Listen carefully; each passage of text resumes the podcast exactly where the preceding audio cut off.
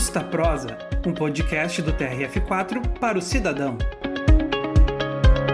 Olá, seja muito bem-vindo ao podcast Justa Prosa. Este episódio da série No Interesse da População traz uma entrevista com Antônio Luiz de Oliveira Júnior, que é engenheiro eletricista da divisão de obras do TRF4 e vai falar um pouquinho com a gente sobre a instalação de painéis solares na sede do tribunal e as melhorias, não só para o meio ambiente, mas econômicas também, proporcionadas por essa tecnologia. O Justa Prosa é uma produção da Secretaria de Comunicação Corporativa do TRF4. Eu sou a Marjuliana Guanese e converso agora com Antônio Luiz de Oliveira Júnior. Muito obrigada por aceitar o nosso convite, é um grande prazer ter aqui com a gente. Eu que agradeço, obrigado por estar à disposição para esclarecer o que for necessário. Bom, o Tribunal Regional Federal contratou a implantação de painéis fotovoltaicos no seu prédio sede e também no anexo. A empresa vencedora da licitação está trabalhando na fase de pré-instalação. As placas para captação de energia solar deverão ser colocadas nas coberturas dos edifícios agora nos próximos meses. Com essa medida, parte da energia elétrica consumida no tribunal será gerada de modo menos prejudicial à natureza. A previsão é que a iniciativa proporcione uma economia anual de 181 mil reais, com base na tarifa vigente agora em março. O valor total investido para a instalação dos geradores de energia fotovoltaica foi de 988 mil e o tempo de retorno desse investimento está estimado em cinco anos e meio, enquanto que a vida útil do sistema é prevista para 25 anos de operação, podendo ser até maior do que isso. Nossa pergunta, Antônio: quais são os benefícios que esse projeto deve proporcionar, além dessa questão financeira, né? Uh, bom, a utilização da energia solar, né, é a utilização de uma energia limpa. Então, um benefício bem importante é você estar tá fazendo uso de uma energia que não polui. Uh, em termos de energia elétrica, sim, né, o que é disponibilizado no Brasil através, através do Sistema Interligado Nacional, a gente tem energia proveniente de usinas hidrelétricas, né, aquela clássica Itaipu, que todo mundo já ouviu falar, usinas térmicas, usina nuclear, tem energia eólica, solar. Uh, a, a, energia solar, ela é limpa porque ela não não tem emissão de gases para geração, por exemplo, o que acontece na energia térmica. Então, uh, até nós vamos falar mais adiante ali da questão da equivalência de plantio de árvores. Uh, a gente utilizando a energia solar, né, a gente não tem emissão de CO2, que é um gás de efeito estufa. Então, seria o equivalente a, a ter árvores plantadas para remoção desse, desse gás de efeito estufa. Então, assim, além da questão financeira de economia, de, no caso de recursos, né, por, por estar utilizando uma energia uh, livre de custos, o sol está aí, ele é de graça, tem a questão também do impacto ambiental que não ocorre com o consumo de energia solar, fotovoltaica. Bom, é a, a nossa pergunta, né? Como é que funciona essa tecnologia para nós que não somos engenheiros eletricistas e que não uh, estudamos né, o suficiente para entender como é que a gente pode transformar o sol em energia para, por exemplo, uh, fazer com que os elevadores funcionem? Sim, uh, um componente da, da instalação, o componente até principal, né, são os chamados módulos fotovoltaicos.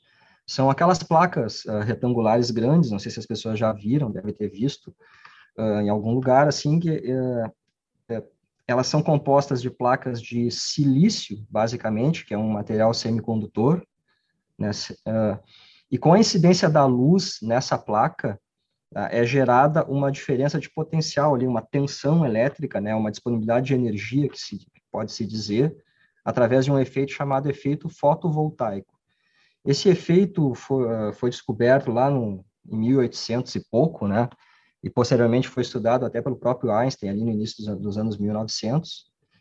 E, e, através do desenvolvimento da tecnologia, e aí veio novas técnicas de produção, e no, nos anos 60, 70 ali foram desenvolvidos os semicondutores, que seriam a aplicação do silício, que nada mais é do que areia processada, que é um, um recurso natural abundante no planeta, né? E aí daí que vem também toda a própria eletrônica, todo o desenvolvimento de eletrônica foi baseado no silício, tem os trans, trans, uh, transistores, etc. e tal, microcontroladores, microprocessadores de computador e tudo mais.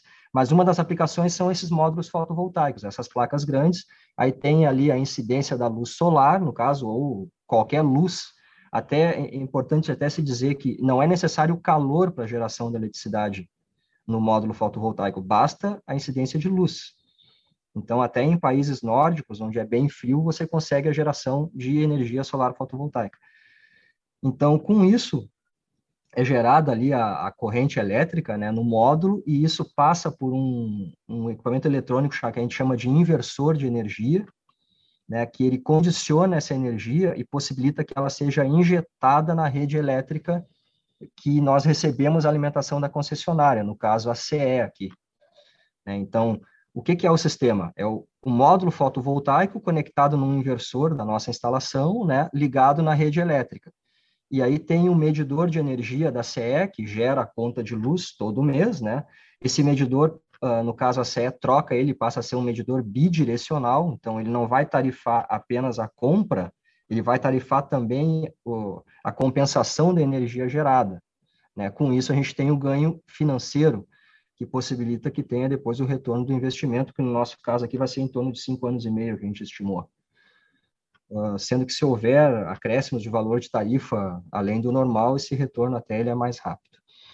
Bom, então basicamente é isso. não sei se eu cheguei a explicar em, tintas gerais assim, mas é uma tecnologia que está sendo amplamente utilizada no Brasil cada vez mais, né? Cada vez mais e veio para ficar. Eu acho que o futuro é, é, isso aí. Energia solar é o que a gente precisa. Então, basicamente, né, é, são até para que as pessoas nos compreendam, né? Uh, o silício, que nada mais é, como tu mesmo fala, falou, uh, uh, areia, né? E é por isso que é, é, um condutor desse calor, entre aspas, né? Dessa, da, da, dessa energia que vai ser captada por, esse, por, é. por esses painéis. Mas para isso não precisa necessariamente estar quente, precisa só ter não. luminosidade. Luz é luz, até não é calor. Então, assim, ó, é a luz que gera os elétrons. Elétron é a corrente elétrica, é a eletricidade, energia elétrica. Então, ela é uma conversão de luz em energia elétrica. É uma energia extremamente limpa. Uh, por exemplo, numa, numa, condição de geração de energia através da, da usina hidrelétrica, né? Nós, nós temos uh, o dano ambiental para a construção da usina, que é um dano considerável. Normalmente envolve alagamento de grandes áreas, né? E aí tem impacto ambiental, tem impacto econômico, tem famílias que produzem produtos agrícolas na região que tem que ser desalojadas, tem toda aquela confusão, aquele estresse todo que causa a, a construção de uma usina hidrelétrica. Então, é, é a, a, a, hidrelétrica é uma usina limpa em termos da produção dela, não gera gás, por exemplo. Mas a construção da usina é, é impacto ambiental pesado. No caso da energia termoelétrica, né, o, o que, que é? É a queima, principalmente no Brasil, do carvão mineral, né, que por si só a própria extração já é danosa ao meio ambiente, além da, de causar, inclusive, danos às pessoas que trabalham no processo. E aí tem a queima desse carvão lá na usina, né, para fazer, no caso, gerar vapor, para fazer girar as máquinas que geram a eletricidade, e a própria queima do carvão gera gases de efeito estufa, no caso, o CO2. Então, a termoelétrica também é uma, é, é uma forma de é uma usina extremamente danosa ao meio ambiente, né? Inclusive Bom, nuclear... até para cidades, né? A, cidades, a, a queima cria ah, fuligem, né? Cria fuligem, e sim, causa sim. problemas respiratórios. A gente sabe de vários casos de moradores Isso. que tem, ingressaram na justiça, né? Inclusive por conta disso. Aí tem a situação da própria extração uh, que acaba gerando efeitos extremamente danosos por conta da, da do impacto uh, necessário para abrir essas, essa, essas minas, né? Uh, de ter que explodir Sim. rocha né? E sim, que depois sim. ficam os bolsões é, no, no, no, subsolo, causando também problemas até mesmo de erosão de áreas urbanas. A gente tem esse, esse problema em diversas cidades aqui do sul do país também. É uma energia que não só é contaminante, mas também é socialmente uh, ruim para as pessoas e que acaba trazendo danos para a coletividade, porque alguém precisa pagar essa conta também, né? Com certeza. Isso também é uma energia por si só mais cara também, né? Até porque as, as máquinas, no caso, as, das usinas termoelétricas, são máquinas muito pouco eficientes. Para ter uma ideia, a eficiência de uma máquina, uma geradora a carvão é no máximo 20% de eficiência. E, e, no caso da usina essa nossa que a gente está fazendo aqui, solar, a eficiência dela por causa de sombreamento, ela cai para 85%. Né? No caso, isso porque tem sombreamento de caixa d'água, ele é um telhado ali que não foi feito para colocação de gerador solar. Né? É, um, é um prédio, no caso do prédio sede do, do TRF, é um, é um, projeto da década de 90, né? final dos anos 90 que foi concluído o prédio. Uh, mas uh, no caso da, da, de colocar uma usina em telhados planos, em lajes planas, no topo de edifícios, com insolação plena, sem sombreamento, a eficiência é da ordem de quase 100%. Né? E, e a pró o próprio processo de geração ele é extremamente limpo, é, incidiu a luz na placa, gerou os elétrons, circulou, injetou na rede. É, você imagina você imagina uma usina térmica, tem aquele transporte de carvão, a gente vai para a praia Santa Catarina, a gente passa ali em Tubarão, Capivari de Baixo, ali tem aquelas usinas da, da Suez, da Tractebel Energia ali, a gente vê plataformas para transporte de carvão, vê aquelas chaminés emitindo fuligem, né? Então, acho que solar é tudo de bom, né? é uma possibilidade muito importante para que a gente possa continuar vivendo nesse planeta, né? Bom, é, essa inovação ela pode ser utilizada uh, só por empresas, por instituições públicas, ou ela a curto, médio, longo prazo também pode ser implantada nas casas das pessoas, nas nossas casas mesmo. Não, já é implantado em casas. Né? A gente observa na própria cidade, em condomínios, eh, em residências também. A gente vê no telhado lá umas placas pretas, assim. Ah, algumas dessas placas pretas são de aquecimento de água, que é um processo diferente. Aí sim é calor, né? Que tem microtubos ali que a água passa, esquenta, vai vai para um acumulador, acumula água quente lá. E tem aquelas placas que parecem uns espelhos, assim, que ela é mais, vê que ela é, ela reflete um pouco mais a luz, assim, ali tem geração de, no caso, eletricidade, né? Então, é possível sim, é feito para residências também. A, a, CE permite que consumidores uh, do que a gente chama do grupo B, que é em baixa tensão, né? O tribunal aqui é grupo A, a gente faz a nossa medição em tensão maior. Mas os, os, consumidores comuns, assim como eu, como você, como qualquer outro, pode ter também em casa, na sua casa, no seu condomínio, no seu sítio, né? E, inclusive, uh, tem pessoas que possuem áreas rurais, assim, um sítio, uh, onde tem a alimentação feita pela própria CE, pela mesma concessionária, ela pode produzir no sítio, fazer uma instalação mais simples, melhor uh, insulada no sítio e compensar a conta de energia de casa. Isso é possível, é feito. Pessoas fazem isso. Né? Além de que tem empresas também que têm uma dificuldade maior de conseguir produzir na cidade também, por sombreamento, pela localização do seu escritório, e essas algumas empresas têm área, têm uma sede campestre, uh, também alimentada pela CE aqui na região metropolitana, e fazem a produção lá e compensa a conta uh, do seu centro, uh, no caso, do seu escritório na cidade. Então, assim, está sendo amplamente utilizada no país a produção de energia solar fotovoltaica, assim, de eletricidade. Até eu fiz agora, meio-dia, um levantamento né, do dia de hoje, da, do balanço de geração energética do, do Brasil, e no momento que eu, que eu olhei lá, 2,6% ah, de toda a produção energética brasileira era solar. Isso é uma quantidade enorme, né? São mil, quase 1.900 megawatts de energia solar sendo produzida no Brasil, né? É um percentual bem, bem considerável. Alguns anos atrás era 1%, há cinco anos atrás a gente ter uma dimensão disso, isso, uh, essa quantidade de voltagem poderia uh, gerar energia elétrica para quantas casas? Para uma cidade inteira, por é exemplo? É uma cidade, sim, sim. Gera para uma cidade de médio porte. Olha que certeza, interessante tipo isso. Do Sul, assim que é, tem 400 e alguma é. coisa, mil habitantes, eu não sei exatamente quanto está, é a minha terra natal, Sim. inclusive, mas uh, deve ter Isso. coisa de 450 mil habitantes por aí. É, uh, e é uma energia, é, é uma, um, uma tecnologia muito cara de se instalar em residências ou é, ah, compensa ao longo do tempo?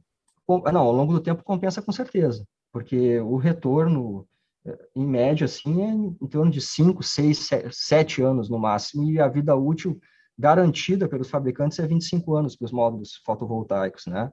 Mas, mas, assim, é uma garantia. Como é que funciona a garantia deles? Eles garantem que, após 25 anos, o módulo vai estar produzindo, no mínimo, 80% da capacidade dele. Porque tem a questão do envelhecimento do componente, né? Então, ele garante, 25 anos ele produz 80%. Só que não quer dizer que vai chegar a 25 anos, está produzindo 80%, no 26 ano é zero. Não, ele vai continuar, vai estar tá caindo um pouquinho, vai cair a 70, 75, e ainda vai estar tá produzindo e vai passar de 30 anos, e vai a 40 anos. Né? Bem mantido, com limpeza periódica das placas, a gente não pode deixar acumular sujeira, porque vai provocar um sombreamento, a gente precisa de luz, precisa que a luz passe pela placa. Mas, então, assim, você paga durante 5, 6 anos e retorna, vai retornando ao longo de muitos e muitos anos. No, no, é uma energia que você está produzindo de graça a partir do momento que se pagou. Né? Então, realmente é vantajoso como negócio. Tem pessoas que estão uh, fazendo negócios uh, com isso, estão investindo dinheiro em produção de energia, são geradores de energia. O que, que fazem? Uh, compram áreas rurais e instalam usinas geradoras e alugam essa energia para empresas que não podem produzir. Existe esse modelo de negócio já. E como é que, que faz a transposição de um local para o outro? De, Basta de, injetar na rede. Não, assim, ó, você produz lá no sítio, você está injetando lá na alimentação daquele local. Você tem um poste, de, tem que estar tá chegando eletricidade. Lá você está injetando. E você vai vender essa sua energia para consumidores que estão ligados na mesma rede dessa mesma concessionária. Você entendeu? É, é, essa é a jogada. Por quê? Porque o sistema elétrico está todo interligado. É como se fosse uma espécie de uh, fornecedor da. Isso, é um fornecedor. É, pensar no um exemplo bobinho que apareceu, que me surgiu agora em mente, mas é como se eu fosse produtora de, sei lá, tomate e produzisse, entregasse para a Ceasa, que vai revender para quem for lá comprar, mas como eu estou produzindo, uh, eu vou receber esse valor e, por, e a pessoa vai pagar menos porque eu estou oferecendo to mais tomates, e aí é, acaba você imagina o preço. como se tivesse uma grande linha de distribuição de tomates e você está produzindo tomate, injetando na linha na frente da sua propriedade, e essa linha se estende e vai para a cidade. E tem outros produzindo os tomates, outros consumindo os tomates, e existe um balanço de tomates. Você produz mais do que, do que uh, consome, você tem um balanço positivo, você tem um recurso, né? Ah, entendi. É, é Olha que interessante. interessante. Mas assim, ó, voltando para a questão do custo, né? Acabei me alongando e tal. Acontece que um custo inicial, ele é elevado, assim, né? No caso do tribunal aqui, é quase um milhão de reais ali para implementar, implantar a usina, né? Então, no, no, meu condomínio, assim, foi estudado, onde eu moro, no Jardim Botânico aqui em Porto Alegre, foi estudada a possibilidade de fazer geração lá. Mas, uh, devido à configuração das torres, dos prédios, a caixa d'água muito elevada acabava sombreando demais, então a gente teria que colocar nas garagens. Mas, por ser condomínio residencial, assim, acontece que os moradores não quiseram desembolsar um valor elevado, mas era um belo de um negócio. Você desembolsa inicialmente, mas depois tem o retorno. Né? Então, essa tem um pouco dessa dificuldade. Linhas de crédito não não é, não tem muitas, né? Isso é acaba dificultando um pouco a implementação maior no, no país. E a questão tributária ainda é um pouco impeditiva. Se você vai comparar, por exemplo, com a Europa, com a Alemanha, com os Estados Unidos, no caso a América aqui, uh, lá a energia, a geração solar é muito maior, muito maior. Na Alemanha existe isso aí já há 40 anos. E lá, inclusive, aqui, assim, no Brasil, você pode compensar o seu consumo. Tá? Na Alemanha, além de compensar o consumo, o governo paga, você pode ser um fornecedor de energia. Como o, o exemplo bobinho que eu dei antes em relação é, à questão dos tomates isso. na Ceasa. A Ceasa me Mas paga no Brasil, pelos tomates. Ainda você, você não vende ainda. Os modelos de negócio são baseados em compensação de conta de energia dos clientes. Certo, entendi. Bom, uh, eu, é, é, a minha curiosidade é enorme a respeito desse assunto, até por questão de não só de melhorias né, uh, uh, pessoais, enfim, né, mas que a gente possa ter um, um, um, ambiente cada vez mais limpo, né, e que a gente possa uh, mitigar os danos que, que, que, nós mesmos provocamos para o nosso entorno, para o meio ambiente, mas enfim, a gente precisa uh, responder algumas perguntas básicas, senão nós ficaríamos aqui falando durante bastante tempo, até porque existem estudos muito importantes nessa área, né? Eu queria te agradecer muito a participação aqui no, nossa, no nosso Justa Prosa uh, dessa semana, Antônio Luiz de Oliveira Júnior, que é engenheiro eletricista da divisão de obras do TRF4. Foi um grande prazer conversar contigo sobre essa nova possibilidade, que não é tão nova assim, né? Mas que para as nossas casas, para as nossas empresas, para as nossas vidas, é uma possibilidade de inovação para a melhoria das nossas vidas como um todo, né? Muito obrigada. Eu que agradeço a oportunidade. Um abraço. Obrigado a todos. Bom, esse foi mais um episódio do Justa Prosa, podcast produzido pela Secom do TRF4. Você mande suas sugestões por mensagem em nossas redes sociais. Na coordenação temos Leonardo Schneider, apresentação e edição eu, Marjulie Angonese, logomarca e publicação Alberto Bigatti, locução da vinheta Maurício Calduro, pesquisa de trilha Karen Friedrich, redes sociais Ângela Gil, edição de imagens de Silvio Cirângelo, no apoio Evelyn de Almeida, Rafael Zanotti, Manuela Ribeiro, Rafael Bento e Vinícius Cadori. Muito obrigada pela sua audiência, nos encontramos no próximo episódio.